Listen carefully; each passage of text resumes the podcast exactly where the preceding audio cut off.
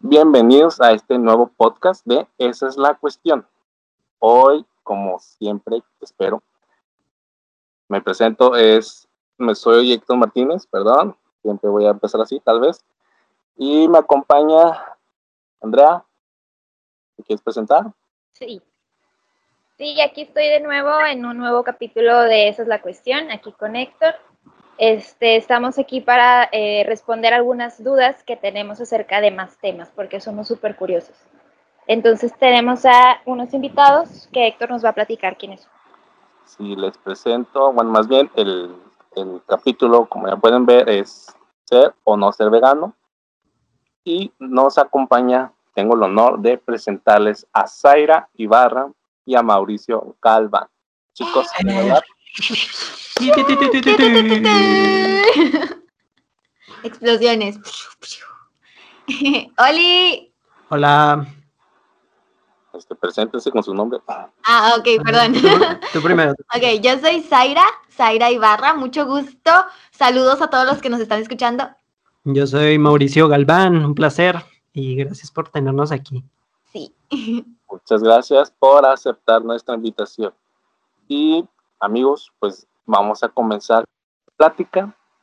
Y yo quiero empezar con, con sus inicios en el veganismo. Porque bueno, yo me acuerdo bien cuando Zaira llegó y dijo, voy a ser vegana. Y yo, unos días antes, pues la había visto comer pollo.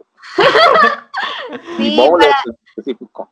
Ajá, siento que hay que tener un poquito de contexto. Este Héctor es un amigo mío de hace ya varios años, entonces él vio literal todo mi proceso de, de veganismo hasta lo que llegamos a hacer hoy y también de Mauri, vio todo su proceso, pero pues ya nos conocíamos de antes, entonces él sí notó ese cambio de mentalidad de, de yo salir y diario ir a comer alitas y boneless y todo y hamburguesas a, a lo que somos ahora, que literal hasta cuando él viene a, bueno, cuando nos juntábamos a, a- antes de cuarentena a comer, ya las últimas reuniones, ya todo lo que comemos cuando él viene o cuando nos juntamos, pues es vegano porque la mayoría de, pues porque nuestra dieta es así y también extra, ¿verdad? Así, se valora mucho que Héctor también se abra a eso y Se a probar. preste. Ajá, Héctor se preste a, a comer cosas veganas con nosotros. Qué bueno que te, que te prestas a probar, ¿eh? Porque no en sí el sabor no noto la diferencia es sabe rico y creo que llega a saber más rico que, que la carne o que los hacemos un buen trabajo. muy, muy bueno pero por eso mismo o sea yo sé que o sea yo como ya lo mencionaste Zaira yo vi tu proceso desde el inicio y sé que no comenzaste como pues normalmente dándote ideas sobre tu nuevo menú. Sé que comenzaste comiendo puras papas y arroz. Sí, bajé mucho de peso, no fue un buen inicio. No fue el ideal. Y pues parte de pues de empezar a hacer o, o de cambiar tu dieta, pues es empezar a, a buscar información de eso, que no puedes, por ejemplo, el arroz, las papas, que más otras, otro tipo de pastas, pues llegan a ser car- carbohidratos al fin de, de cuentas y pues no puedes vivir de puros, de puros carbohidratos. Sí. Exacto. Así es. El, eh, bueno, para la, la- respondiendo a la pregunta de cómo es que todo empezó, yo me acuerdo que empecé, de hecho, justamente empecé con un podcast que me encontré por ahí de, de, ah, pues era de Marco Antonio Regil. Yo soy muy fan de, de Marco Antonio Regil, es de su podcast, y me acuerdo que empecé encontrándome un podcast de él que me hizo mucho clic, o sea, porque mencionaban ese, esa dieta y antes de eso yo cero, no tenía nada de conocimiento al respecto y me acuerdo que me llegó a interesar, o sea, me hizo mucho clic y dije, wow, si es un tema importante y me puse a investigar y como todos, porque existe mucho esa creencia popular de que de que la carne y los lácteos y los productos de origen animal son muy necesarios para la dieta, que si no, dej- que si no consumes carne no tienes proteína o cosas así. Entonces yo también tenía ese estigma de que si no hablaba, si no hablabas, si no comías, perdón, eh, carne, dije, wow, me voy a desnutrir o me va a faltar algún nutriente y así. Entonces, en ese mismo de hecho, en ese mismo programa que lo recomiendo mucho, entrevistan a doctores y nutriólogos y te mencionan qué tipo de alimentación debes tener para que no tengas alguna deficiencia nutricional. Y literalmente lo, lo investigué tanto que me quedé sin excusas para no serlo.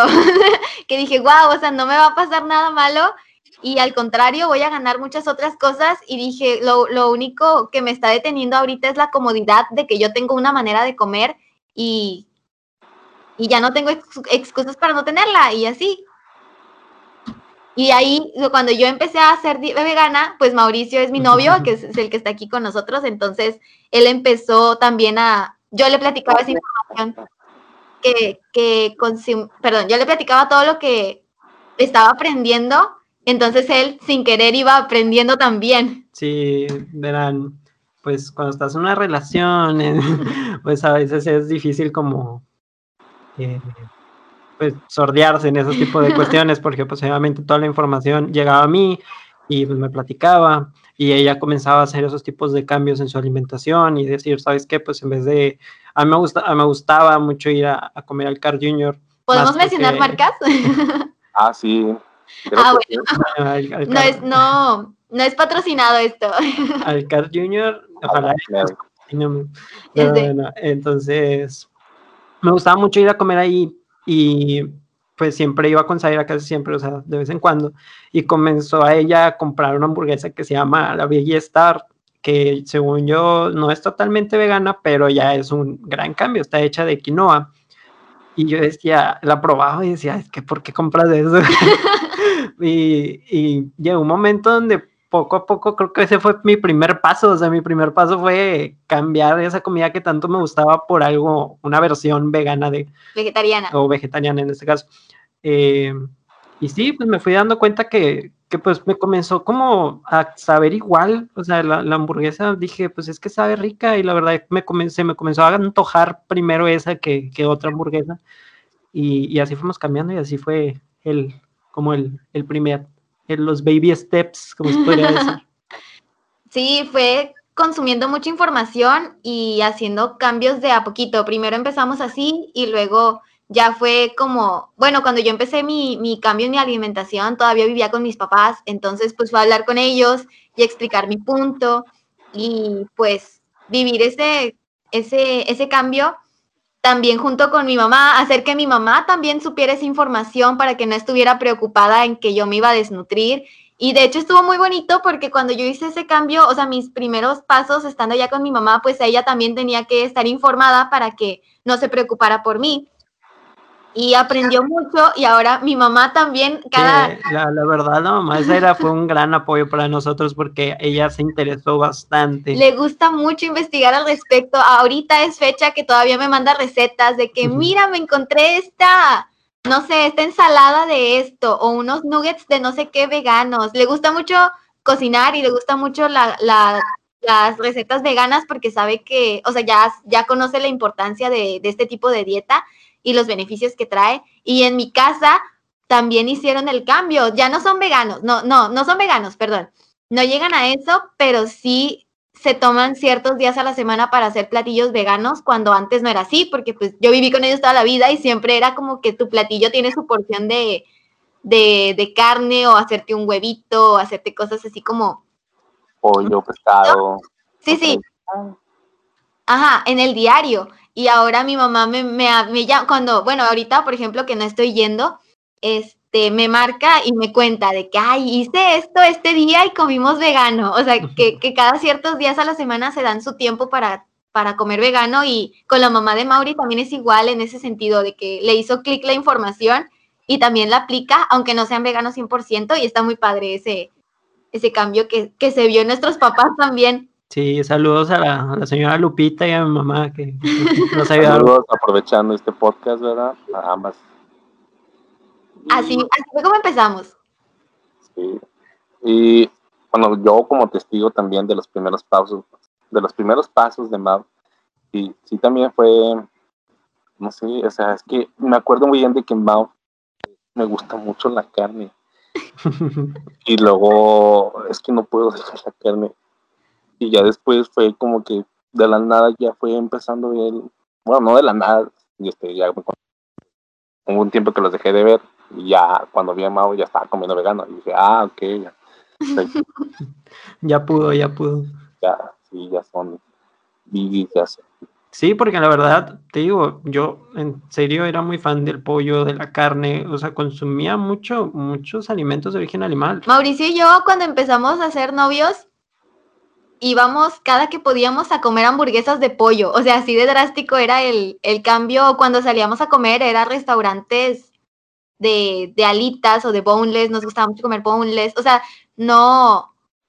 Sí, sí fuimos, el, sí, el cambio fue muy radical, pero sí fue mucho de, pues, de abrirnos a nuevos sabores, porque Sí, porque en vez de, creo que dejamos de pensar en que estábamos perdiendo algo y comenzamos a ver las posibilidades de prepararnos nuestra propia comida, de probar o ir a restaurantes veganos, de los sabores que tienen. Comenzamos a conocer esa... esa sí, y a, y a, explorar más este, nuevos sabores y por eso no, no se siente como algo que se extrañe. O sea, cuando nos acordamos de cuando comíamos mucha carne o, hacíamos ese tipo de hábitos, como ir a comer hamburguesas de pollo cada fin de semana, no pensamos como de que, ay, lo extraño, pobre de mí, pero ahora tengo esta dieta. O sea, no, no, al contrario, es, es qué chido que, que ahora tengo toda una posibilidad de nuevas combinaciones para hacer. Exacto. Ella dijo muchas veces. Andrea. Sí, y aparte, bueno, sí hay, Este, con todos estos cambios que este, nos han estado mencionando, este, me da mucho gusto que, que tu mamá Zaira haya sido muy abierta en cuanto a, a, este tema, a interesarse a tu nueva alimentación. Eso habla de un muy buen apoyo. Este, en cuestiones acerca del sabor de, de la comida, como mencionaba Héctor, eh, hubo un tiempo que enfrente de mi casa había un local de comida vegana. Y yo decía, ay, qué padre, o sea, me, me llamaba mucho la atención. Y pues ahorita ya no están, como que quebraron. Pero en ese tiempo yo iba a, a comer ahí y a smoothies y así. Tenían smoothies veganos, tacos veganos, hot dogs veganos, o sea, todo, era todo súper padre. Y yo no sabía que existía esto de que la carne puede hacerse sin carne, o sea, se usan otro tipo de cosas. Y es una cuestión, no sé, que, que es como no te lo esperas, porque el sabor es el mismo, el sabor es el mismo que la carne. Y hubo un tiempo que mi mamá, este, hablando de esto de las mamás, como que quiso entrar en eso porque nos compraba una marca, bueno, voy a decir la marca, de una carne de soya que se, que se llama gluten. Y yo decía, que es que esto es carne, me dice, no, es, es de soya. Pero ya como en el tiempo, no sé qué pasó, que ahorita pues comemos este, carne, pollo y todo eso.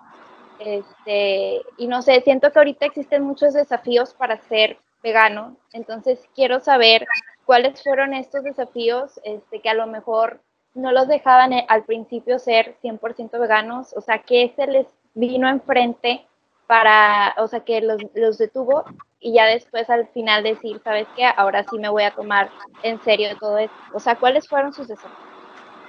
Bueno, comenzaré eh, hablando yo en esta ocasión porque yo tuve un desafío muy grande que fue, no, disculpa, era una alarma.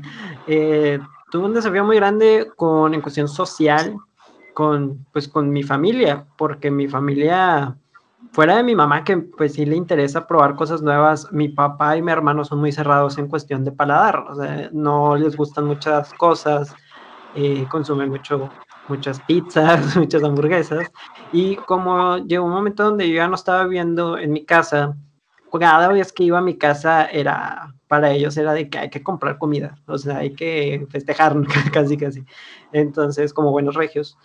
Eh, y, hay que, bueno, hay que dejar en claro que pues no, no todas las áreas tienen su, tienen la suerte como la tenía Andrea de tener un, un restaurante vegano cerca, entonces para Mauri era un reto porque como que culturalmente está visto en muchas casas que se celebra algo y pides de comer de fuera. Y, cuando uno es vegano no siempre tienes tantas opciones en ese sentido. Entonces, Mauri no sabía cómo incluirse en ese celebrar de... Sí, porque la verdad, pues yo decía, es que sí, bueno, en mi casa lo llamamos comer puerco. O sea, es como la, la palabra que usamos de que ah, es tiempo de comer puerco. Y compramos hamburguesas o cosas así. Pero era cuando yo decía, es que no les quiero decir que no. O sea, no, no sabía qué hacer yo, no sabía que, que no quería ponerlos incómodos o como no unirme porque todos van a estar comiendo y yo voy a estar, pues a lo mejor me preparaba algo ahí, pero también en mi casa no había nada, o sea, eh, entonces siento que esa fue la, la, primera y más grande como barrera que tuve para entrar en todo este rollo fue, fue en lo social, o sea, fue, y, y, y aún he batallado, pero ya ya literal, yo me llevo mis cosas, yo me llevo mi carne, yo me hago mis hamburguesas en mi casa, eh, yo aviso con anticipación y mi mamá me ayuda, gracias a mi mamá pues, también me, me, ayuda a conseguir pues, pues soya o cosas así para yo poderme hacer eh, comida vegana ahí en, en la casa. Sí, uno se va acostumbrando a esos cambios. En mi caso, yo creo que el desafío más grande era yo misma, porque al principio pues tu paladar no, y no cuestión de que comas algo feo, sino que el, la facilidad de comprar cosas compradas eh, no es tanta. Por ejemplo, yo sí tenía mucho el hábito de que cuando iba a trabajar me pasaba de que a las tiendas de, de por ahí, a las tienditas y compraba chocolate o compraba unas galletas o compraba un pastelito o cosas así eh, y, ya no existe tanto esa facilidad porque ya no puedes comprar cualquier tipo de chocolate, por ejemplo. Entonces, no era tanto el, el hacer el cambio como de pensar, no, voy a extrañar mucho esto, sino como el, el paladar, eh, acostumbrarse a que no era tan, tan, ¿cómo le explico? Los antojos. Sí, los antojos. O sea, tú, como tú, tú estás acostumbrado a comprar, no sé, un yogurt o comprar queso y comprar este, cosas que a lo mejor tienen huevo, cosas así. Este, pues en ese periodo todavía estaba muy, tenía muchos antojos de esos porque era lo que comía antes. Entonces siento que eso fue como lo, lo más retador, que ahorita ya, ya no pasa porque ya tengo mis propios antojos nuevos que son veganos y que ya, ya sé que puedo comer sin culpa. como los garbanzos, los garbanzos. O los garbanzos, o, las Oreo, las Oreo son veganas, amigos. Las Oreo son... Ajá. Sí. Párale. Es un nuevo dato. Ahí por si querían saber. Consuman Oreos. Ok, voy a comprar más Oreos. Pero bueno, para, bueno, otro punto o tema que me gustaría tocar, como lo prefieran decir, eso era algo que tú ya me habías dicho y que incluso acabas de mencionar, bueno, acabas de hacer una referencia a ese comentario, pero no sé si te acuerdas cuando de bueno, cuando comenzaste en el veganismo, dijiste una frase que se me quedó muy grabada. Era, o es, o sea, no lo tienes que ver como una pérdida, velo como una ganancia y de hecho ahorita lo, mencionaste ligeramente sobre estás ganando. Y aquí es la pregunta, ¿es un, ser vegano es un sacrificio o es un beneficio para un bien común o para un bien personal? Es más que un bien personal. Hay muchos motivos para hacerte vegano, pero en realidad a grandes rasgos y es algo que hay que como que poner un poquito en contexto porque eh, no nada más involucra la dieta o la alimentación. Ser vegano implica no consumir eh, productos en general de origen animal. Por ejemplo, y eso aplica tanto a lo que comes, por ejemplo, no consumimos cosas que tengan carne o que tengan lácteos o que tengan huevo o que tengan eh, cosas que tengan que ver con animales, pero tampoco consumimos, tampoco siendo vegano, por ejemplo, no se promueve la compra de animales porque estás tratando con los animales y al tú comprar un animal, estás fomentando que haya personas que literal se dedican a, a la compra y venta de animales. A compra y venta de animales y no por el trato, sino por el hecho, o sea, por el hecho de que ves a un animal como un producto. Y esa es la filosofía que está detrás del veganismo, que los animales no, no merecen ser tratados así porque hay una, hay una palabra que en este caso, bueno, voy a mencionar, que es especismo, que es un tipo de discriminación hacia los animales en cuestión de que no los vemos como unas vidas que haya que respetar y está socialmente muy muy normalizado, o sea que tú ves un perrito, ves videos de perritos en Facebook y toda la gente, por ejemplo, puede comentar de que, ay, no, pobrecito, no le hagan nada, pero ese es un animal doméstico. ¿Qué pasa con todos los animales que sí les hacen eso todos los días por, por carne, por pieles, por testear productos de, de cosmética, por ejemplo, por todo, todos esos eh, otros animales que no estamos viendo, pero que al consumir productos que contienen esos ingredientes, pues estamos fomentando que exista esa, esa violencia hacia los animales. Este, entonces es, es más que el bien común, bueno, es más bien que es, es más que el bien personal o el nada más comer mejor, sino que la base en sí de todo lo que involucra el veganismo es respetar las, las vidas de los demás animales y entender que también este, merecen respeto igual que, que nosotros, no porque no tengan manera de, de hablar o de levantar su voz, no significa que no haya que, que respetarlos. Yo me acuerdo mucho que una vez el, y muy interesante, el papá de, de Mauri hizo una observación y hizo el comentario que como que él también lo oyó de, alguna, de algún lado que decía que nosotros como seres humanos tenemos muchísimo más como poder de conciencia, o sea, como ser una especie que tiene mucha más conciencia, que tiene mucha más, pues quieras que no, poder dentro de todo lo que sucede en el planeta y eso debería obligarnos a ser más responsables con lo que les pasa a los demás animales, cuidarlos más en lugar de, de, violentarlos más por tener ese poder, o sea, usar nuestro, nuestro poder de decisión y de conciencia para bien.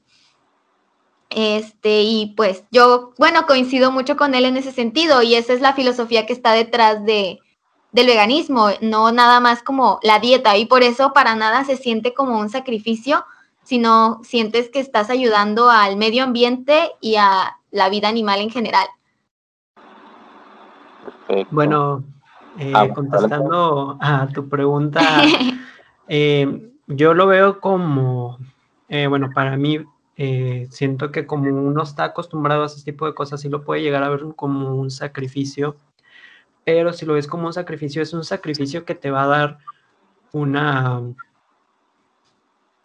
Perdón, ¿cómo se dice? ¿Un beneficio? Sí, eh, una disculpa.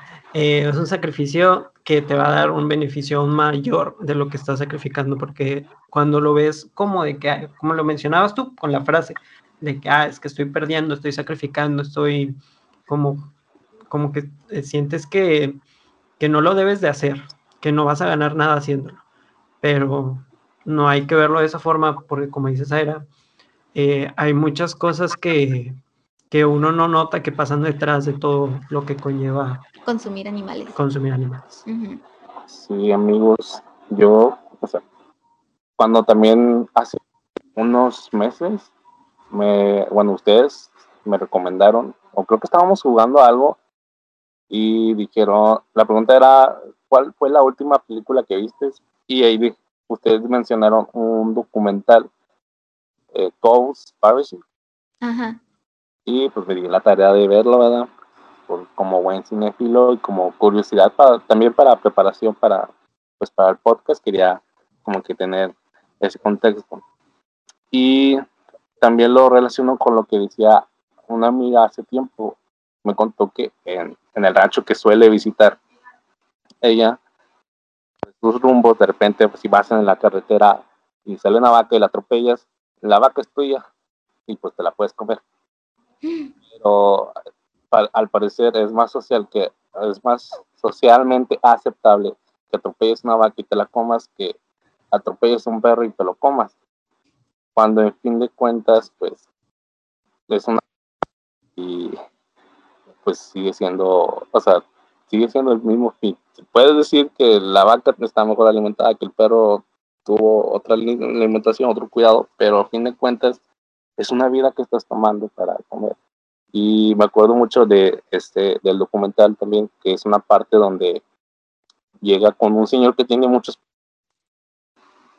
y el, chavo, el, documentalista, cuando ve cómo sacrifican, cómo sacrifican a los patos, sí, sí, le llega a afectar mucho, porque no es, no es una imagen muy agradable Y pues, realmente, a como dice también el documental, haciendo referencia para que lo vean y lo busquen, está en Netflix, eh, para los que nos están escuchando.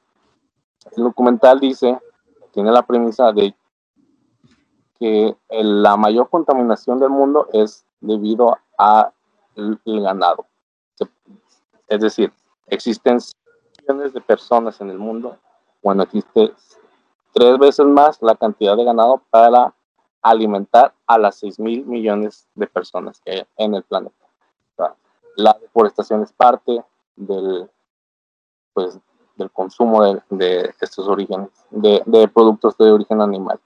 Y el, dice, el, el, efecto invernadero también es un, un hecho que es causa de, de, esta, de este consumo tan, pues se puede decir tan grave o se puede decir que tan innecesario, porque en lo que llevó a la especie humana a que fuera lo que es hoy, pues fue precisamente que es la agricultura, sembrar nuestro propio alimento y cosechar lo que, bueno, comer lo que se daba la, lo que daba la cosecha, pues fue lo que nos trajo aquí realmente el consumo animal o de estos productos no es tan necesario. Sí, de hecho, si, si pones atención, nuestros dientes no son como los de los animales que sí son carnívoros. O sea, nosotros este, no, no, no tiene una repercusión en nuestro cuerpo el dejar de, de consumir carne. Este, y pues lo que mencionabas de la violencia animal, si te fijas, o sea, si pones atención, es más cultural el generar esa como que te deje de afectar el ver violencia a animales de, ganado, a diferencia de animales domésticos, porque si tú a un niño le pones un, un, patito, le pones un pez, le pones una vaca, no va queriéndosela comer. O sea, esa, ese, ese niño conscientemente entiende que es una vida no van los niños por ahí naturalmente queriendo comerse a los animales que van viendo, los quieren respetar, los quieren acariciar y con el tiempo eso se va perdiendo y es muy triste ver cómo, este, para empezar, pues en cierta parte se nos oculta pues la, toda la violencia que sufren los animales de ganado, pero al final de cuentas no necesitas eh, ver lo que les pasa para saber que los tienen que matar para que lleguen a tu plato. Entonces, este sí, sí es muy interesante cómo el especismo como influye. Ha abarcado esa parte de la. Ajá, influye en que no veamos mal que se maten animales, en que no veamos mal que mi bolso sea de piel, que no veamos mal que se maltrate a los animales para poder hacer maquillaje, este, y, y así, pero es muy bonito saber que, que, por ejemplo, tú te diste la, la tarea de, buscar un documental al respecto, investigar y pues así todos empezamos. Este, entonces, eh, el, abrirse a la, idea y a la información es bastante valioso y se agradece mucho. Pues gracias. claro. Ahí voy. Es que no sé si está un poco desfasado mi, audio. Pero lo que comentabas acerca de de el maltrato animal y de cómo le muestran las figuritas a los niños, o sea, me ha tocado ver porque tengo una prima de dos años, entonces, ay, les enseñan, este, pues, cómo le hace la vaca, cómo le hace el pollito, o sea, ven a los animalitos, se los enseñan. Entonces, los bebés los ven como, ay, pues es un animal, los tenemos que cuidar y todo eso, pero cuando se lo muestras en un plato, pues ya no tiene forma de animal, entonces ya es como normalizado el que te comas al animal. A mí me pasó algo antier, porque yo cocino para mi familia, es lo que estaba haciendo esa cuarentena. Yo toda la comida que come este, mi familia la hago yo. Entonces estaba haciendo unas enchiladas suizas y mi mamá dijo, no, pues se pone a, a hervir las pechugas. Pero yo nunca había visto una pechuga como formada, pues no había visto la forma de, del pollo en sí y no, o sea, aparte porque yo estaba con la mentalidad de que vamos a hacer este capítulo del podcast y todo eso, entonces me volví un poco más sensible, aparte de lo que me ha estado platicando Héctor. Este, y no, aparte le tuve que quitar la, piel a, la pechuga y sentí muy feo porque se siente como piel real. Fue una cosa que, que no, pero pues lo tuve que hacer porque en mi casa somos muchos y somos demasiadas mentes y no vamos a, como a, no lo sé, no vamos a estar como muy de acuerdo a lo que tenemos que comer. Entonces, por cuestiones de gasto y por cuestiones de, de este, lo que tenemos que comprar para todos, nos vamos por el común denominador, que es la carne, el pollo y todo eso.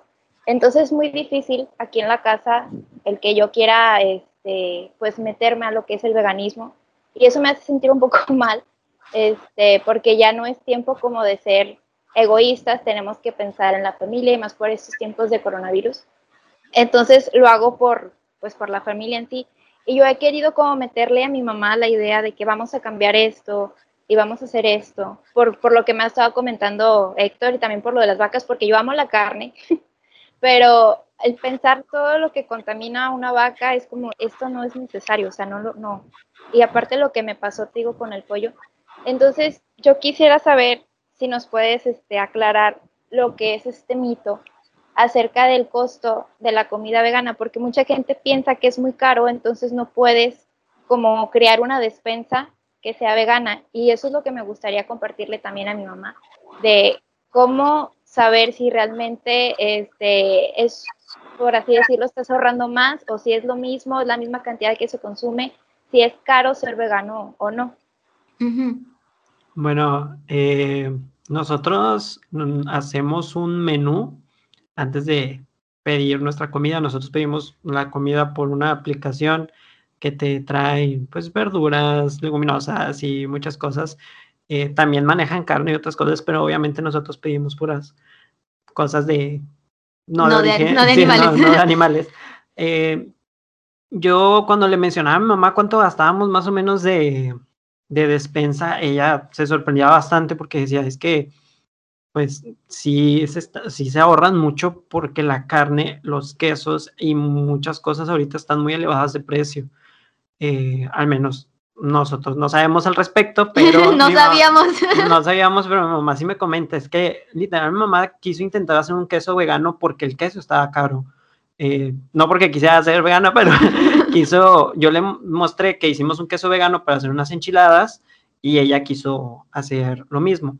Entonces, creo que sí, efectivamente, bueno, en números, en cuestión de números, sí hace mucha diferencia es mucho más económico a veces sí comer, comer vegano. Yo entiendo que muchas veces se crea ese estigma porque no, aparte de que no son de fácil acceso muchos productos eh, sustitutos veganos, voy a hablar de, sustitutos veganos que son los, las, la única cuestión que en muchas ocasiones son las que hace que generemos esa, esa como distorsión de la realidad de que es más caro comer vegano, porque sí es cierto que a comparación hay muchos productos sustitutos que sí son más caros. Por ejemplo, si quieres comer queso vegano de tienda, pues para empezar tienes que ir a una tienda donde lo tengan y tiene y normalmente no tiende a ser más barato que un queso. Sí, porque normalmente son como hacen en, en menos cantidad es más caro venderlo. Ajá, este y el acceso y la disponibilidad y, y y este tipo de cosas hacen que se eleve mucho el precio de los sustitutos, que es el caso de los quesos veganos comprados, de las salchichas veganas compradas, este, de, de ¿qué más hay? Pues, pues sustitutos, de, milanesas veganas, este, pero ningún, no es un requisito que tú tengas que comer a base de puros sustitutos y de hecho no es recomendado porque uno de los factores que, que hacen que uno se haga vegano es la contaminación y el comer muchos alimentos procesados, aunque sean veganos, no los hace más saludables si son procesados, entonces no es tan saludable y al mismo tiempo vienen en empaques, estás, este, como son alimentos pues de fábrica, pues tienen su proceso a diferencia de comprarte tú solito tus garbanzos, tus frijoles. Y si te fijas, sin querer, la, una despensa de, de alguien que a lo mejor no tiene tantos recursos, si lo piensan, son frijoles con arroz. O sea, tú te imaginas como que una, una persona que a lo mejor no tiene mucha posibilidad económica aquí en México y tú piensas en una comida de unos frijolitos con arroz y unas tortillas. Y eso no tiene nada de origen animal y es más, lo más barato de comprar, a diferencia de, de comprarte, no sé, unas comer carne, comer hamburguesas, comer carne asada. Este, Entonces sí entiendo que si tú estás buscando que tu dieta vegana esté basada en muchos productos sustitutos de tienda, pues sí te va a salir muy caro porque eh, no son de fácil acceso y eso incrementa mucho el costo. Pero la verdad nosotros, para empezar, nuestra cultura de veganismo no, no apoya mucho el consumo de ese tipo de productos, entonces no los compramos, no sentimos la necesidad de comprarlo. Cuando queremos hacer hamburguesas, nosotros las preparamos en base a frijoles, a champiñones, a lentejas, eh, y que son cosas más baratas que irte a comprar una, una carne de hamburguesa y te termina saliendo, saliendo muchísimo más barato, aunque sean, este, al final terminas comiéndote una hamburguesa, pues, este, pero eso es lo que yo noto que hace que se genere mucho ese estigma y si es 0% falso, nosotros gastamos yo creo que un tercio en gastos de lo que gastan nuestros papás en sus casas. 100% falso. ¿Eh? Es 100%, 100% falso, ¿qué dije? 0% falso. 0% falso, perdón. es... es... sí, pasa, pasa. Es 100% falso y nosotros sí gastamos muchísimo menos que, que otras despensas y pues comemos muy bien. Nosotros, nosotros antes vivíamos con unas personas, teníamos roomies, entonces convivíamos con ellas y ellas hacían su despensa para ellas, ¿no? Entonces notábamos que sí, sí gastaban mucho más dinero en comprar carne, comprar esas cosas y aparte les duraba menos y nosotros todo lo comprábamos pues pues así de que en un mercado, cosas así de que la, verdura y, y todo eso y nos duraba, pues no, se mantenía bien y, De hecho, nuestra despensa dura semana y media, dos semanas. O sea, no, no, no, como son, no son quesos que se echen a perder, no son cremas que se echen a perder, no son eh, carne que, que, si no tienes congelada se echa a perder. La verdad nos dura muchísimo. Eh, y al mismo tiempo también mucha de esa, de esa, de la despensa que se consume aquí, pues es arroz, es avena, es eh, semillas, es, eh, frijoles y también se conserva más porque compramos las semillas y no se echan a perder. Entonces nos dura mucho y es muchísimo, muchísimo más barato, la verdad. Y no es una diferencia como, como que hay ahí le, le, no sé si me explico, o sea, la, la diferencia sí es notoria. Sí, sí es notoria, es casi un 50% de diferencia. Casi la mitad. Y sí, yo de, de sus compras y, de sus productos y pues la verdad no, pues no hay tanta diferencia. Amigos, en el sabor, en muchas cosas no hay nada de diferencia. Teníamos, teníamos una pregunta este, que creo que ya la respondieron, que fue, era sobre cómo empezaban a implementar ese menú, pues, con, pues, en sus casas, bueno, en sus respectivas familias, ya dijeron que las dos la señora Lupita, la. lo siento, Mau, se me fue el nombre de, tu mamá. Ah, ¿Cómo se llama Laura? Mau. Eh, pues ellas fueron también de iniciativa para comenzar a preparar estos alimentos. Pero me gustaría pasar a, otra pregunta que, me salió y que también lo, había estado leyendo. la cuarentena no, bueno, no, no nos enseñó cosas que no existieran. O sea, si nos puso algo enfrente es que ya existía y lo subrayó muy bien. Si hay, existe salud es porque no nos alimentamos para nada bien. O sea, estamos mencionando que la carne no la necesitamos, que por ejemplo, un, una vaca, un becerro bebé, tiene que pasar a ser una gran, una gran vaca para que pueda ser explotada para vender su carne en 18 meses. Eso es un, un periodo de tiempo que pues es corto y a la vaca le dan de comer muchas cosas que están, se puede decir, ay, no sé cuál es la palabra, fue, pero se puede decir que están contaminadas por otro tipo de químicos para, pues para que esa vaca crezca ah, rápidamente. Se dicen que, que la leche es el jugo, el jugo del crecimiento de vaca. Entonces, muy, para nada sano eso. Y la cuarentena nos viene a marcar, pues eso, que existen muchos problemas de salud con nuestra dieta actual. Y quería preguntarte esto porque, pues, por si no, por si no lo sabían, Zaira es una bailarina.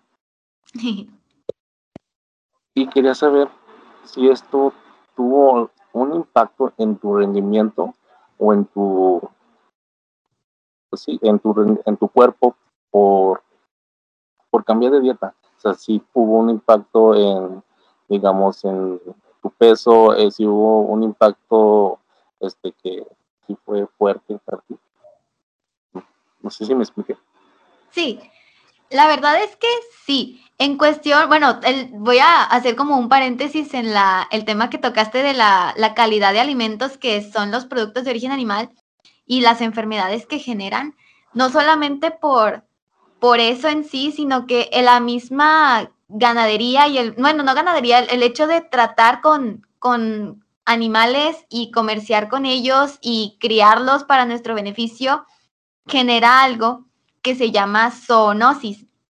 No sé si habían oído el término, pero es cuando una enfermedad de, origen animal muta y se pasa a los humanos, que fue el caso de eh, la influenza, cuando estuvo todo lo de H1N1, era una enfermedad de animales que, que mutó por el estar tratando con, con este, todo lo que involucra, pues, tratar animales, este, y lo mismo es el caso del coronavirus, este, muchas enfermedades que terminan como brotes o pandemias, eh, la verdad es que son causa en sí de este trato que, que, nosotros le damos a los animales, y es muy interesante, o sea, no nada más es problemas de salud al ingerir el alimento, sino problemas como esta pandemia que se están viviendo por que nosotros, pues, no tenemos, o sea, la, misma cultura de la ganadería tampoco tiene muchos estándares muy altos que digamos de, de sus procesos por, por todo lo que involucra. Este, en cuestión, ahora sí volviendo a la, pregunta de, del baile, yo antes de, de, hacer este cambio en la dieta, siempre fui intolerante a la lactosa, pero pues por lo mismo de mi paladar y de no estar informada, la verdad nunca tuve ese cambio a, dejar de consumir lácteos ni cosas que, yo sabía que me hacían mal.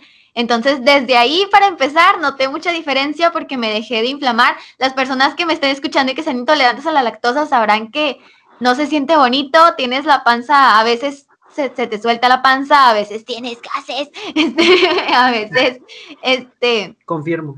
Confirma, Mauri. este, este, te inflamas, te sientes mal. Eh, y desde ahí, o sea, por, por, el simple hecho de yo haber sido intolerante a la lactosa y dejar de consumir ese tipo de alimentos, sentí mucho cambio, pero también noto que cuando comía eh, alimentos de, de, origen animal, estás comiendo mucha... Ay, no sé, no soy nutrióloga, así que simplemente voy a decir que mi peso no era el óptimo. O sea, yo siempre he sido de complexión delgada, pero sí tenía como una pancita infladita todo el tiempo que no sabía, como que yo no entendía por qué si yo sentía que estaba comiendo bien. Pero a la hora de hacer el cambio en la dieta, automáticamente me desinflamé y ahorita no, no me siento mal, o sea, no siento ningún tipo de deficiencia, al contrario, siempre nos sentimos bien y tenemos muy buena digestión a diferencia de antes que, que, o sea, cuando eres vegano, como tu dieta tiene muchísimos más nutrientes y más fibra, comes y no pasa mucho para que vayas y al baño, por no entrar en más detalles. Este, eh, entonces, tu metabolismo está muy optimizado y Mauri también lo, lo sintió mucho en su, en su peso y visualmente también, o sea, ya no tengo problemas de que, eh, por ejemplo, antes se me quebraban mucho las uñas y ahorita tengo unas uñas acá, Kim Kardashian, y no se me han roto en meses, cuando era algo que normalmente yo me las dejaba crecer y se quebraban, y se quebraban, y se quebraban. Y, y así, ¿tú, Mauri? yo siguiendo la entrevista, yo entrevistadora. Mauri, ¿qué nos puedes decir? bueno, pues yo solo puedo decir que sí, que sí me sirvió bastante en cuestión porque pues yo batallaba mucho para algunas dietas porque pues yo tengo una enfermedad en, en mi cabeza y tomo medicina y esas medicinas tienen un efecto pues secundario que es que eh, hace que mi sistema digestivo sea muy irregular. Entonces, a veces subo de peso, a veces bajo de peso y, y ese tipo de cosas. Pero desde que comencé a ser vegano en sí, comencé a ser más, más estable, sí, más estable y me ayudó bastante porque mantuve un peso y sigo teniendo ese mismo peso. Bajé de peso y luego ya lo, lo he tenido desde ya mucho tiempo y eh, sí también en cuestión de salud, bueno, a mí no sé si tiene algo que ver, pero a mí antes me daban pues convulsiones, yo padecía de eso, tenía un problema con eso y quiero aclarar que ese problema que tuve fue específicamente por comer carne que no estaba bien cocida. Esa era, tuvo un problema en mi cabeza porque un pedazo de carne no estaba bien cocido y tuvo como que se insertó una larva en, mi cerebro que, que, hace que, que, me den convulsiones, pero pues ya no me pasa nada y yo estoy muy sanito y muy, muy bien. Sí, no, no hemos sentido ningún tipo de deficiencia o que de repente te sientas muy cansado. De hecho, al contrario, es más normal que comamos muy pesado y que nos sintamos bien cuando antes íbamos a comer y te daba siempre mal de puerco o, o no sé, ese tipo de cosas y ya ahorita no, no, pues no, no se, no se extraña. Creo que nadie extrañaría el mal del puerco. pero se siente horrible.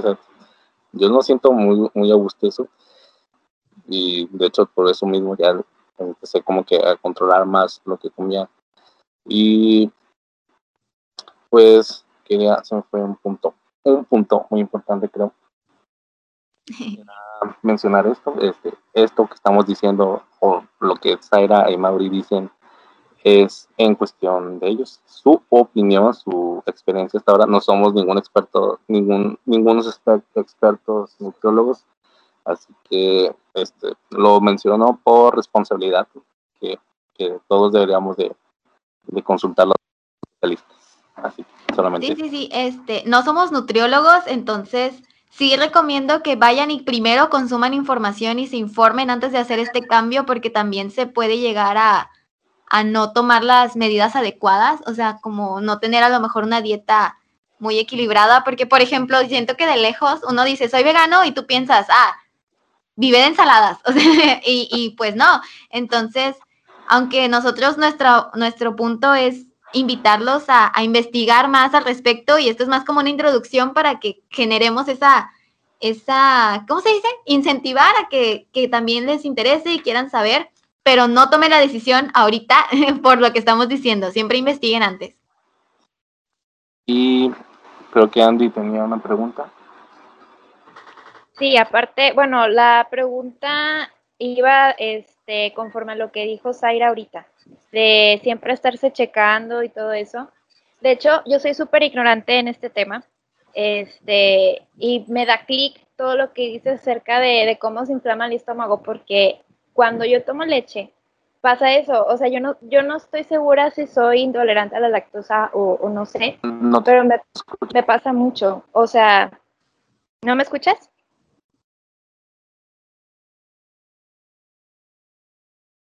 ¿Sí me escucho? nosotros sí te oímos bien. Sí, nosotros sí te escuchamos. Ah, ok.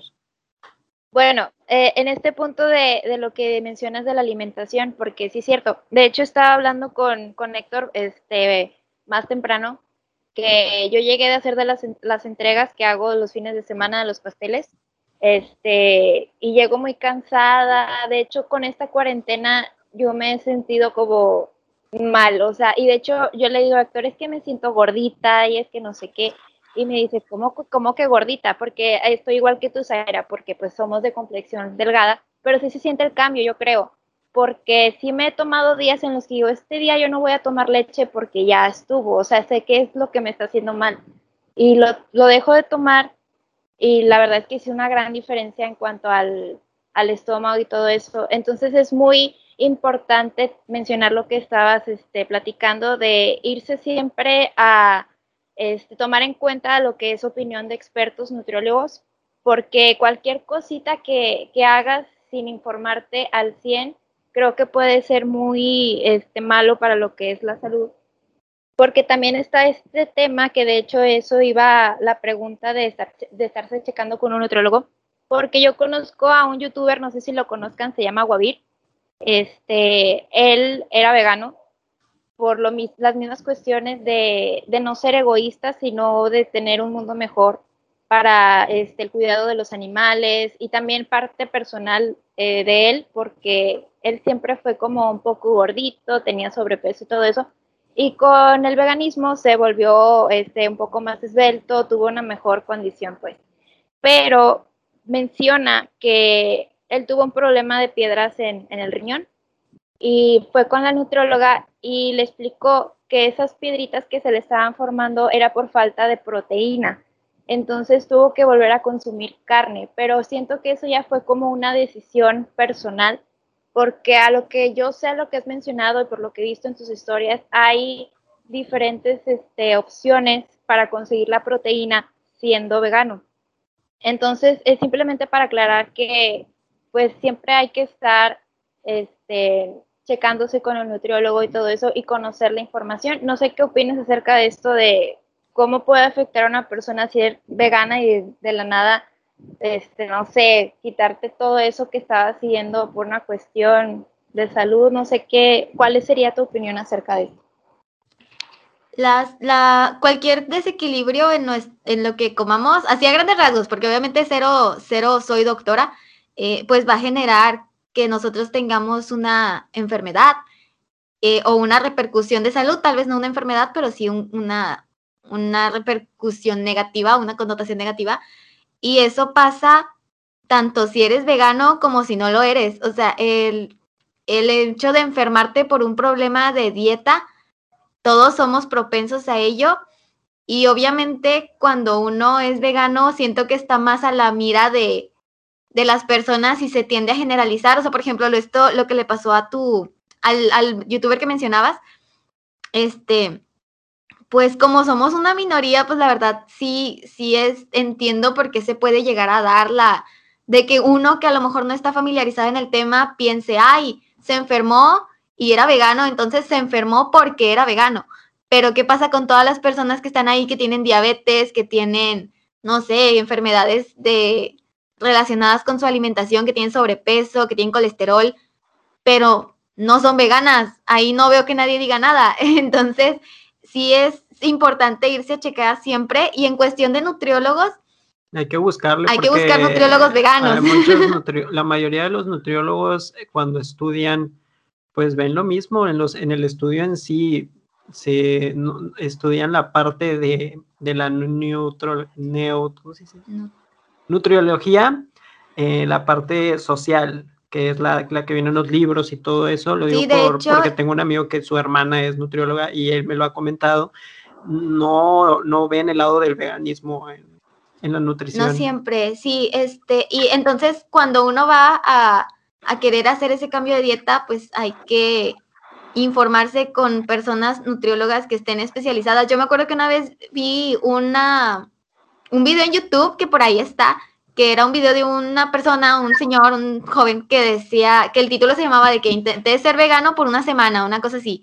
Y fue, o sea, eh, bueno, me, me, caló verlo porque fue con un nutriólogo que no estaba especializado en dietas veganas, entonces la nutrióloga lo que hace es llevarlo y hizo todo lo que nosotros mencionamos que no hay que hacer cuando vas empezando en, en no que no haya que hacer, pero que pues no está recomendado que es buscar comprar todo sustituto vegano.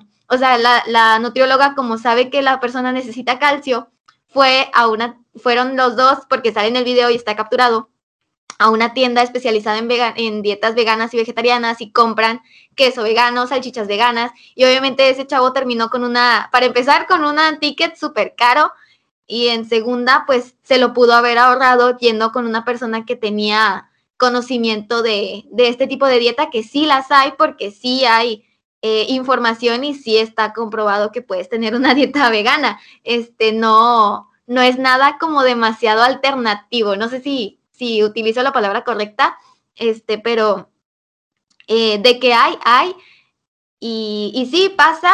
Y yo conozco un caso que se hizo muy famoso también de una chava que se llamaba Giovanna, Rowana en ese entonces, que era crudivegana y también como que estuvo ocultándole a sus seguidores que se enfermó y así, y obviamente se genera mucho ese estigma de que de que se enfermó porque era vegana, pero en realidad se enfermó porque no tenía una alimentación saludable y eso le puede pasar a cualquier persona, sea vegana o no.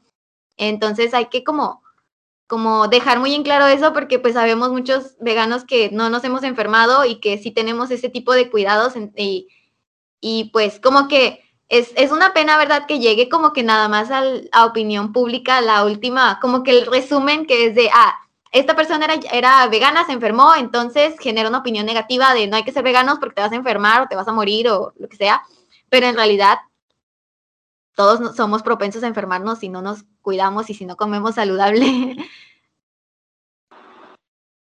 Y sí, y quería reforzar ese, tu punto o lo que mencionabas, con volviendo a hacer referencia al documental de Spicy y nos, ahí dicen, ¿cómo dice?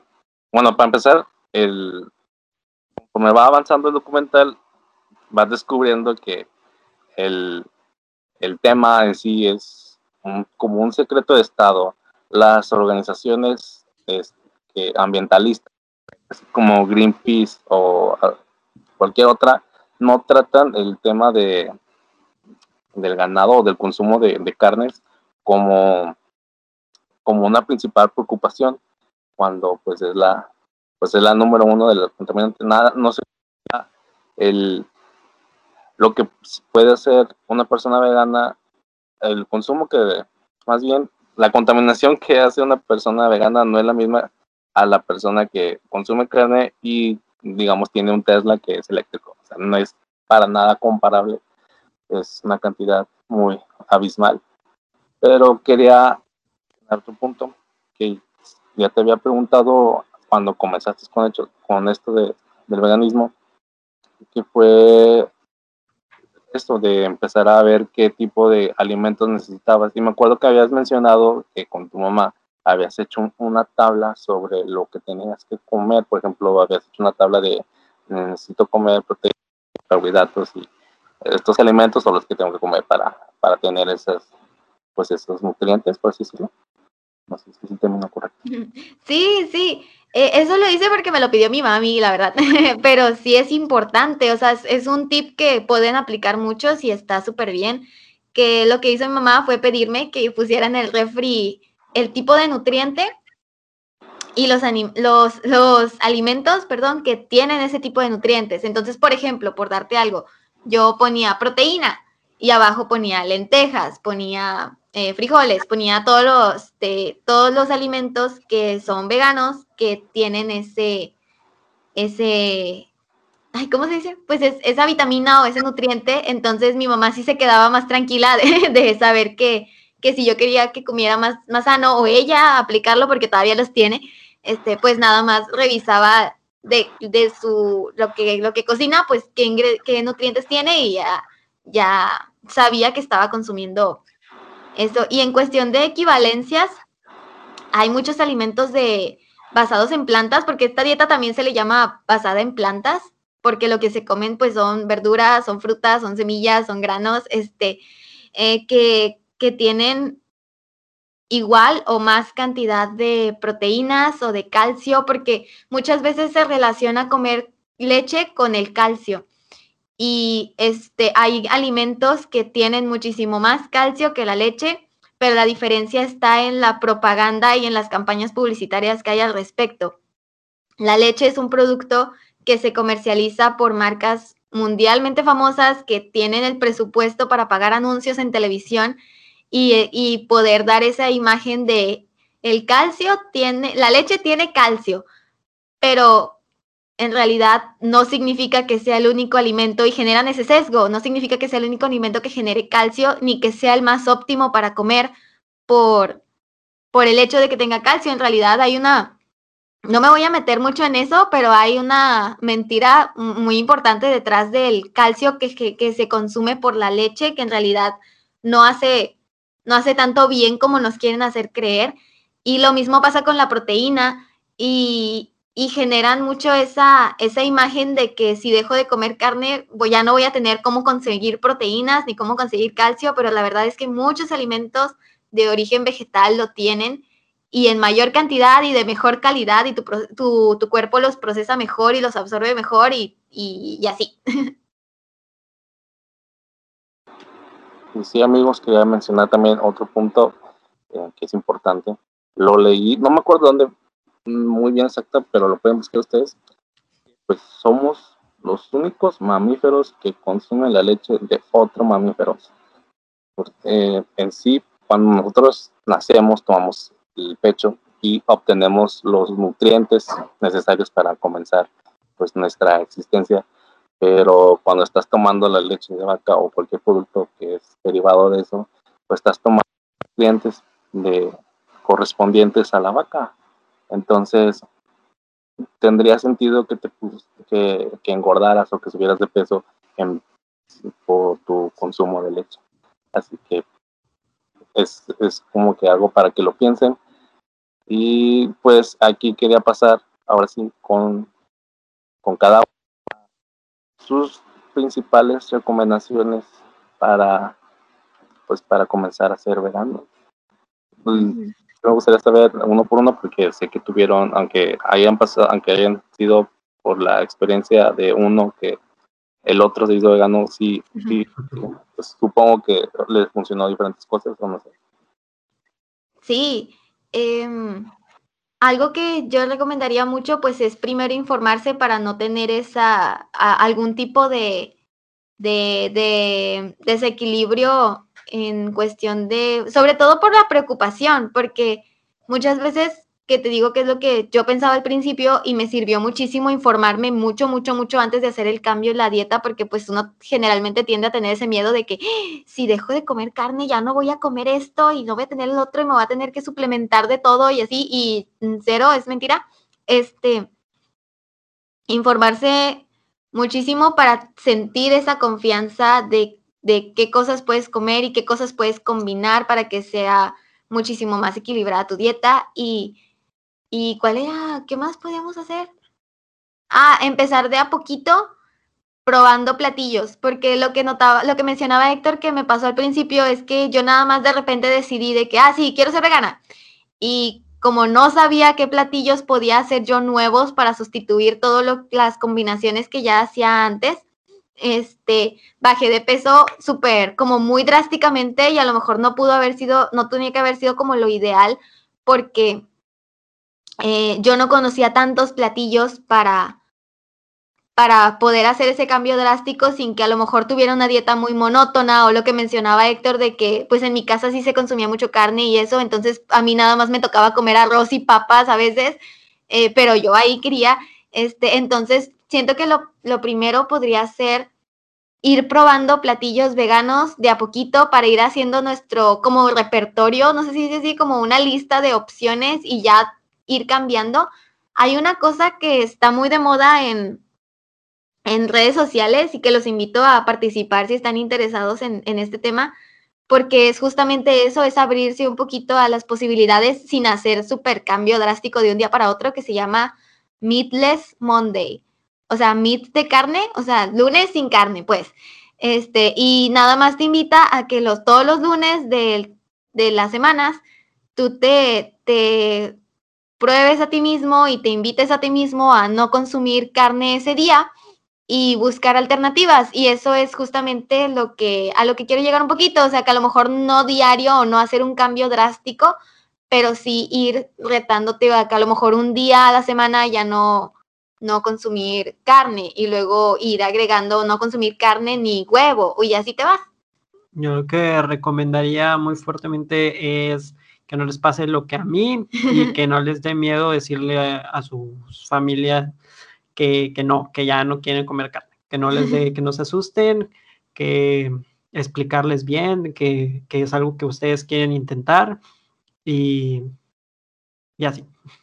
Este, sí, es, es irónico porque yo sé que nuestros, nuestros familiares nos quieren mucho y por eso se preocupan por nosotros y por eso eh, pues es algo muy drástico, ¿no? Para ellos saber que vas a tener ese cambio y como menciono, pues está mucho el estigma de que, de que vas a tener desequilibrios nutricionales y te vas a enfermar y todo eso, pero, o que no vas a estar bien nutrido, pero con la información necesaria y tú sabiendo que estás tomando la decisión con una, o sea, avalado por, por voces de personas que sí saben del tema porque estamos metiéndonos en un tema de nutrición, este, bueno, sobre todo en cuestión de nutrición, porque también quiero hacer como el paréntesis de que pues ser vegano, ser, vegano no nada más es dejar de consumir alimentos de origen animal, sino también involucra pues pieles y, ciertas causas y ciertos hábitos y, y cosas que se compran, o sea, nosotros no, no compramos cosas de piel, no comemos miel, este, se promueve mucho todo lo que es adopción y cosas así, pero ahorita volviendo al tema de dieta, este, pues eso, nada más eh, entender que no, no, vaya, que es normal que, que nuestros papás se preocupen porque ellos tampoco tienen acceso a esa información, entonces hay que hacer lo que se pueda y a lo mejor yo no sé cómo sea la relación de cada quien con sus papás, pero lo que se pueda hacer y los cambios que ustedes puedan hacer dentro de lo que puedan están excelentes y no tienen por qué castigarse si no son 100% veganos, pero saber que están en ese proceso y que, que quieren, es algo a lo que quieren llegar, la verdad es que es bastante y ayuda muchísimo, aunque ustedes no lo crean, entonces no sientan esa presión tampoco de que de que, ay, es que no soy perfecto porque comí esto y porque no sé qué, o sea, no, no pasa nada, la verdad. Este, y así, no, no pasa nada. Sí, esto que, que comentas me parece muy bueno, este, lo de probar cosas buenas, porque es lo que te digo, o sea, yo me, me encargo de la comida de mi casa. Entonces me parece muy buena la actividad que mencionas del, lunes sin carne. Creo que se lo voy a comentar a mi mamá para ver si lo podemos implementar, porque la verdad sí me gustaría conseguir opciones para introducirles un poco a poco a, este, a mi familia todo esto y a ver qué, qué cambios podemos este, obtener. Y me parece bastante bueno porque yo siempre le decía a Héctor de que él me preguntaba, ¿tú serías vegana? Y yo de, ah, no lo sé, porque está eso, está la cuestión de la familia. Y la verdad lo que me encanta de ustedes es que ustedes fueron muy abiertos con, con su familia en cuanto a, a, su decisión. Entonces creo que eso es lo, la clave, tener comunicación con las personas que te rodean y las personas que están de alguna manera como a cargo de lo que, de lo que consumes. Entonces, este, le, le comento que yo al menos sería un poco abierta este, a este tema, pero siendo como ya independiente, pero no sabía que se podía tomar como la iniciativa dentro de un hogar donde aún estás con tu mamá y con, con tus hermanos y todo eso. Entonces me parece súper, súper interesante.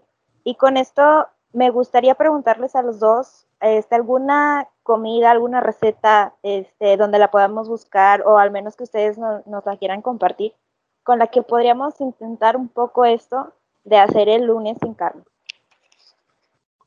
Ah, bueno, eh, las hamburguesas, las hamburguesas. Pues hay, hay varias, hay, repertorio, porque pues ya tenemos práctica en eso. Eh, hay uno que yo recomendaría, que es muy sencillo de hacer, eh, que es como un picadillo eh, para hacerte tacos o tostadas, que es de lenteja. Eh, pues en sí nada más es poner la lenteja, la pones a cocer y le echas lo que le echarías al picadillo, las papas, la papa, zanahoria y todo este, eso. Lo que, lo que le echen ahí en tu casa de verduras. Y lo sazonas y, lo sazonas como si sazonaras la carne. Sí, este. exactamente igual, como si sazonaras la carne y ya con eso te haces un picadillo vegano para hacerte unos tacos. Un tip es que no sé si todos lo hagan, pero en mi casa antes no se hacía mucho, ahorita creo que ya se hace más, es echarle cilantro. La verdad es que yo cero conocía que la mezcla de lentejas con cilantro era tan, pero tan rica. Y no sé por qué, pero últimamente noté que en muchos platillos que tienen lentejas, si le echas cilantro, queda una cosa muy rica. bueno, a mí me gusta muchísimo. Eh, también tenemos, y esta opción es la que Mauricio y yo más aplicamos cuando queremos como como que chiflarnos en cuestión, ni siquiera es chiflarnos porque tampoco nos estamos yendo a comer, no comer sano, pero para nosotros mentalmente nos sentimos como de que, wow, súper consentidos, porque cuando queremos comer algo así como más, no, no, no sé, como comer, por ejemplo, puerco, como dice Mauri, que está como muy acostumbrados en ese, en ese aspecto, hacemos hamburguesas. Lo interesante de las hamburguesas es que el, lo, bueno, nosotros lo llamamos medallón, es la, pues la cosita que en medio, la carne, pues, este, la hacemos con literalmente casi, casi cualquier cosa, cualquier ingrediente que tú busques de, de que receta vegana de hamburguesas con, te va a salir, casi, casi, te lo, te lo juro, porque hemos hecho hamburguesas con frijoles, con lentejas, con verduras, con champiñones, con, ¿qué más? Con arroz. Con este, zanahoria. Con zanahoria, con verduras ralladas. Hace poquito hicimos unas con betabel porque lo que haces es hacer una mezcla que después, bueno, pues ya buscando en tutoriales verán, pero no tiene mucho chiste. Eh, haces una mezcla, lo, lo bates y después nosotros agregamos avena en polvo porque hace que se absorba la humedad y queda una pastita. Y ya con esa pastita tú le das forma que quieres, puede ser de salchicha, de hamburguesa, de nuggets, de albóndigas, de lo que se te antoje, y lo puedes usar como un sustituto y y eso es todo, la clave está en sazonarlos. Héctor es nuestro, nuestro testigo culinario, él les podrá decir. Sí, sabe bien rico todo. La otra vez también estábamos comiendo con, con Farfi. Farfi es un amigo de, bueno, me lo presentaron ellos, pero es amigo de los tres, se puede decir. Y Farfi es, de, de gastronomía y también está abierto, o sea, y eso que pues su, su dieta principal consistía en, mucha carne. Pero sí sabe muy bueno todos, las hamburguesas, la otra vez también. Creo que de mi favorito, creo que sí ha sido las hamburguesas. No sentí, bueno, por la última vez no sentí gran diferencia a una hamburguesa de carne y pues la, de hecho la salchicha tampoco de la salchicha para el chili dog tampoco sentí gran diferencia esa sí era comprada. Eran de, de, soya y las compramos en una tienda. Ah. Pero sí también se, o sea, esas no las hicimos nosotros, pero estaban muy bien hechas, o sea, no se, se, no se sentía esa diferencia, eran del mismo color y tenían la misma textura y Héctor menciona, eran del mismo sabor, las usamos para echárselas a un unos chili dogs que hicimos y la verdad es que quedaron muy bien. Y, pues sí he tenido como que probar otras cosas, otras cosas que que, bueno, que he visto que preparan porque pues, siempre lo suben a Instagram y nomás. pero pues ahí, ahí, ahí, ha quedado pendiente eso, pero pues el, punto es que ser abiertos y no ser hacia o yo creo que pues nunca terminamos de, de cambiar como personas. Entonces, no precisamente ahora digo que se vuelvan veganos todos, pues en el futuro no estén cerrados a pues a no serlos, a no serlo, perdón podemos ser mejores personas. Sí, y yo sé que mucha gente que a lo mejor nos escucha también, eh, porque lo he escuchado mucho, que pues están en, en este, en que uno no decide su dieta. Mauricio y yo pues ya vivimos este, solos, entonces ya compramos nuestra despensa y ya nosotros decidimos 100% todo lo que estamos comiendo y yo sé que, que puede llegar a ser complejo, pues como que tú decidir toda tu despensa si vives con otras personas y pues el menú a lo mejor es compartido o así. Este, y también está el que no podemos obligar a alguien a comer diferente porque nosotros queremos comer diferentes. Este, entonces, eh, sí, los invito como a no sentir esa presión, no pasa nada si no son veganos 100% porque no pueden decidir su dieta totalmente, pero todos los cambios que puedan hacer son buenos y, y compartir la información. Y compartir la información también está bien porque muchas veces, que era el caso de, de mi mamá, como yo fui muy abierta con ella y le puse mucho, mucho información y entrevistas de doctores, de nutriólogos y así, este, al final ella también quiso implementar esos cambios, nunca se sintió como una lucha entre mi dieta y la de ellos, este, porque al final también entendían las ventajas que tenía este tipo de cambio en la alimentación y lo siguen implementando y fue muy bonito, pero yo sé que no siempre va a ser el caso y pues no toda la gente a lo mejor se abre a ese, a, quitarse esa, ese paradigma o esa, esa imagen que nos venden de, de que es perjudicial cambiar tu dieta, pero lo que puedan hacer está excelente y pues muchas felicidades a ustedes por querer implementar esos cambios. Este, y, y ya van a ver que después sí van a poder y que se van a sentir muy orgullosos de serlo al rato vamos a estar compartiendo recetas. ¿Qué hice esta? y últimas nuevas opciones. Ah, sí. últimas dos preguntas breves, este, existenciales, como el guion, y quería uno, tu respuesta individual, ¿verdad? ¿Cómo dirías a alguien de por qué debería ser vegano? Mm, qué buena pregunta, si es una pregunta existencial, así que muy deep, y pues espero dar una respuesta igual de deep. Eh, yo creo que el por qué ser vegano, creo que el por qué ser, por qué le diría yo a alguien que debería ser vegano, pues creo que es para a ti mismo ayudarte en cuestión mental de saber que puedes cambiar eh, tu forma de comer, te ayuda mucho a saber que puedes cambiar en generar muchas cosas. Te abre una mentalidad muy diferente que a lo mejor no tenías o no sabías que, que eras capaz de cambiar tan radicalmente para bien eh, en, en, cuestión mental. Entonces te puede ayudar mucho a otras, a abrir tu mente a otras posibilidades en otras cosas, ni siquiera es en general en salud y eso. Obviamente todo lo que conlleva ser vegano es, es, es bueno y es, y es bueno para una persona, así que creo que por eso. Sí, yo creo que la única razón o el único motivo por el cual le diría a alguien que fuera vegano es porque está surgiendo el tema y yo sé que a esa persona le interesan los temas que, que, que básicamente busca el veganismo, que es pues el maltrato animal, la contaminación, eh, el medio ambiente, el cuidado del medio ambiente o la salud. Eh, y, y así, yo me imagino como que bajo ese criterio yo podría mencionar la recomendación de que existe este estilo de vida eh, porque es un estilo de vida, no es nada más como que una dieta, no es como decir, ay, soy keto, o sea, es, es, una filosofía y una cultura que está detrás, pero de ahí en fuera no, no se lo diría a todo el mundo porque eh, siempre existen, por eso siento que hay muchos memes de personas que, que piensan que yo voy, que los veganos vamos por la vida diciendo, ah, soy vegano, ¿por qué no eres vegano? Y yo soy vegano, y así. Entonces, yo sé que todos tenemos nuestro proceso de, crecimiento y todos tenemos nuestro ritmo, entonces, eh, siento que, por ejemplo, si alguien nos está escuchando y le hacen clic esos temas, todo lo que mencionamos, sienten que hay algo ahí que a lo mejor sí les interesaría investigar más, pues sí los invitaría a preguntarles que, no a preguntarles, a invitarlos a a investigar más al respecto, porque si eres una persona que siente que quiere hacer ese cambio, que quiere aportar un poquito más en esas áreas, pues estaría súper que, que se abrieran a la posibilidad. Perfecto, perfecto. ¿Y por qué le dirían a alguien por qué no debería ser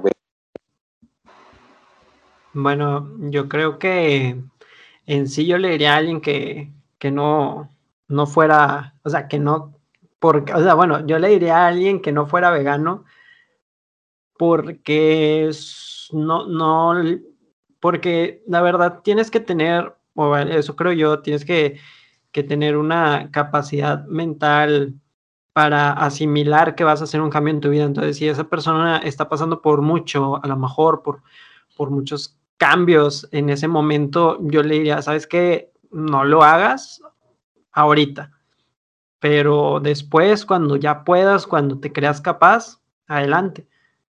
Eso creo yo. Sí, porque hay, pues, no voy a, no, hay más de una persona que he llegado a escuchar por ahí que, que fueron veganas y se me hace muy interesante porque es un cambio que haces para para ya no maltratar animales. Por ejemplo, entonces para mí es como de, ah, me importó el cuidado animal, pero ya no. O sea, este, suena muy extraño porque cuando una mente se abre, es muy difícil que se vuelva a cerrar. Entonces ahí te das cuenta que en realidad esa persona no tenía eh, unos motivos como tan sólidos como para hacerlo. No sé si me doy a entender. Y no, no quiero buscar insultar, sino que a lo mejor esa persona no estaba en el momento más óptimo para para hacerlo o a lo mejor no contaba con suficiente eh, información detrás, este, no, no tenía, no sé, sus circunstancias no dieron, pero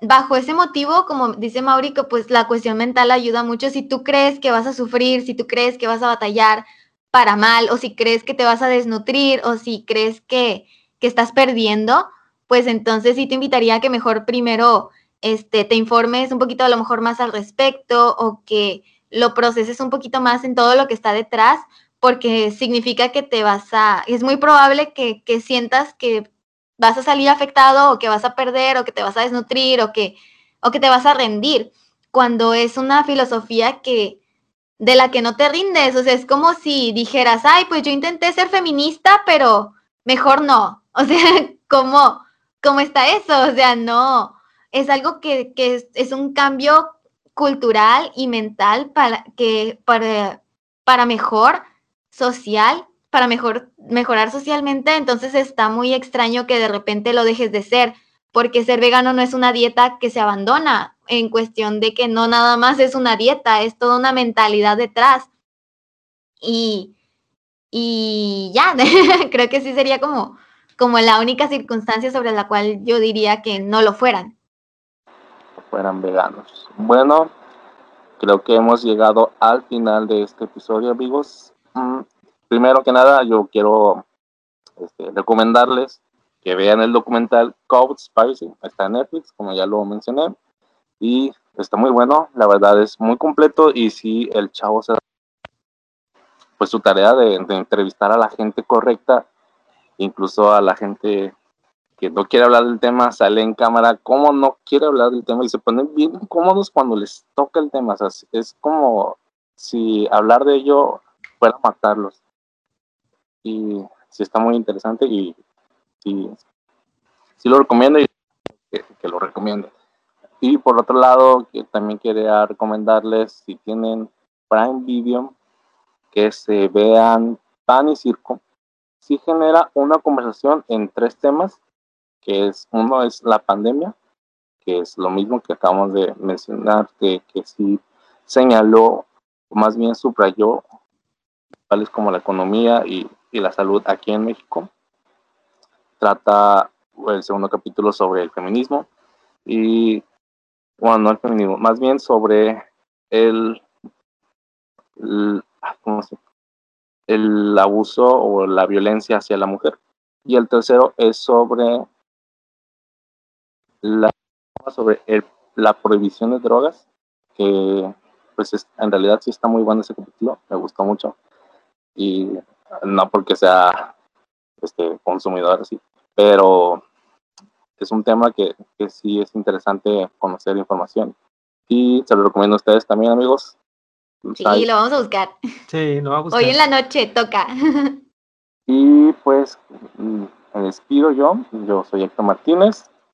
Si me quieren seguir en Instagram, mi Instagram es Héctor si es guion bajo MTZ. ¿Ustedes, chicos, se quieren presentar? ¿O se quieren despedir más bien? Mm, bueno, muchas gracias por tenernos aquí. Eh, sí. Mi Instagram, por si me quieren seguir, es Ramsés Nantial. Ya casi no, bueno, Ramsés-Nantial. Eh, casi no estoy muy activo, pero subo a veces fotos chidas. es muy eh, Yo sí le echo ganas a mi Instagram, entonces si quieren seguirme, eh, con todo gusto, yo contesto mensajes y me gusta mucho platicar con la gente que está activa por allá. Entonces, el mío es Zaira, Z-A-Y-R-A, guion bajo y barra. Ahí los espero a todos. Andrea. Perfecto. y también yo, este, antes de despedirme, nada más para agradecerles a, a Zaira y a Mau por este tiempo, por este, responder las preguntas que teníamos y por crear esta conversación con, con las personas y, eso de invitar a las personas a ser un poco más abiertos y que se informen acerca de este tema. Así que muchas gracias por, por su tiempo. Gracias, por invitarnos. Gracias a ustedes. Ay, también si me quieren seguir en Instagram estoy como arroba Andrea Cuellar, pero sin la A del inicio. Andrea. Andrea. y pues llegamos al final, amigos. Muchas gracias. Esperamos eh, que nos escuchen el próximo episodio. Esperamos que también les guste esto. Uh, adiós, adiós.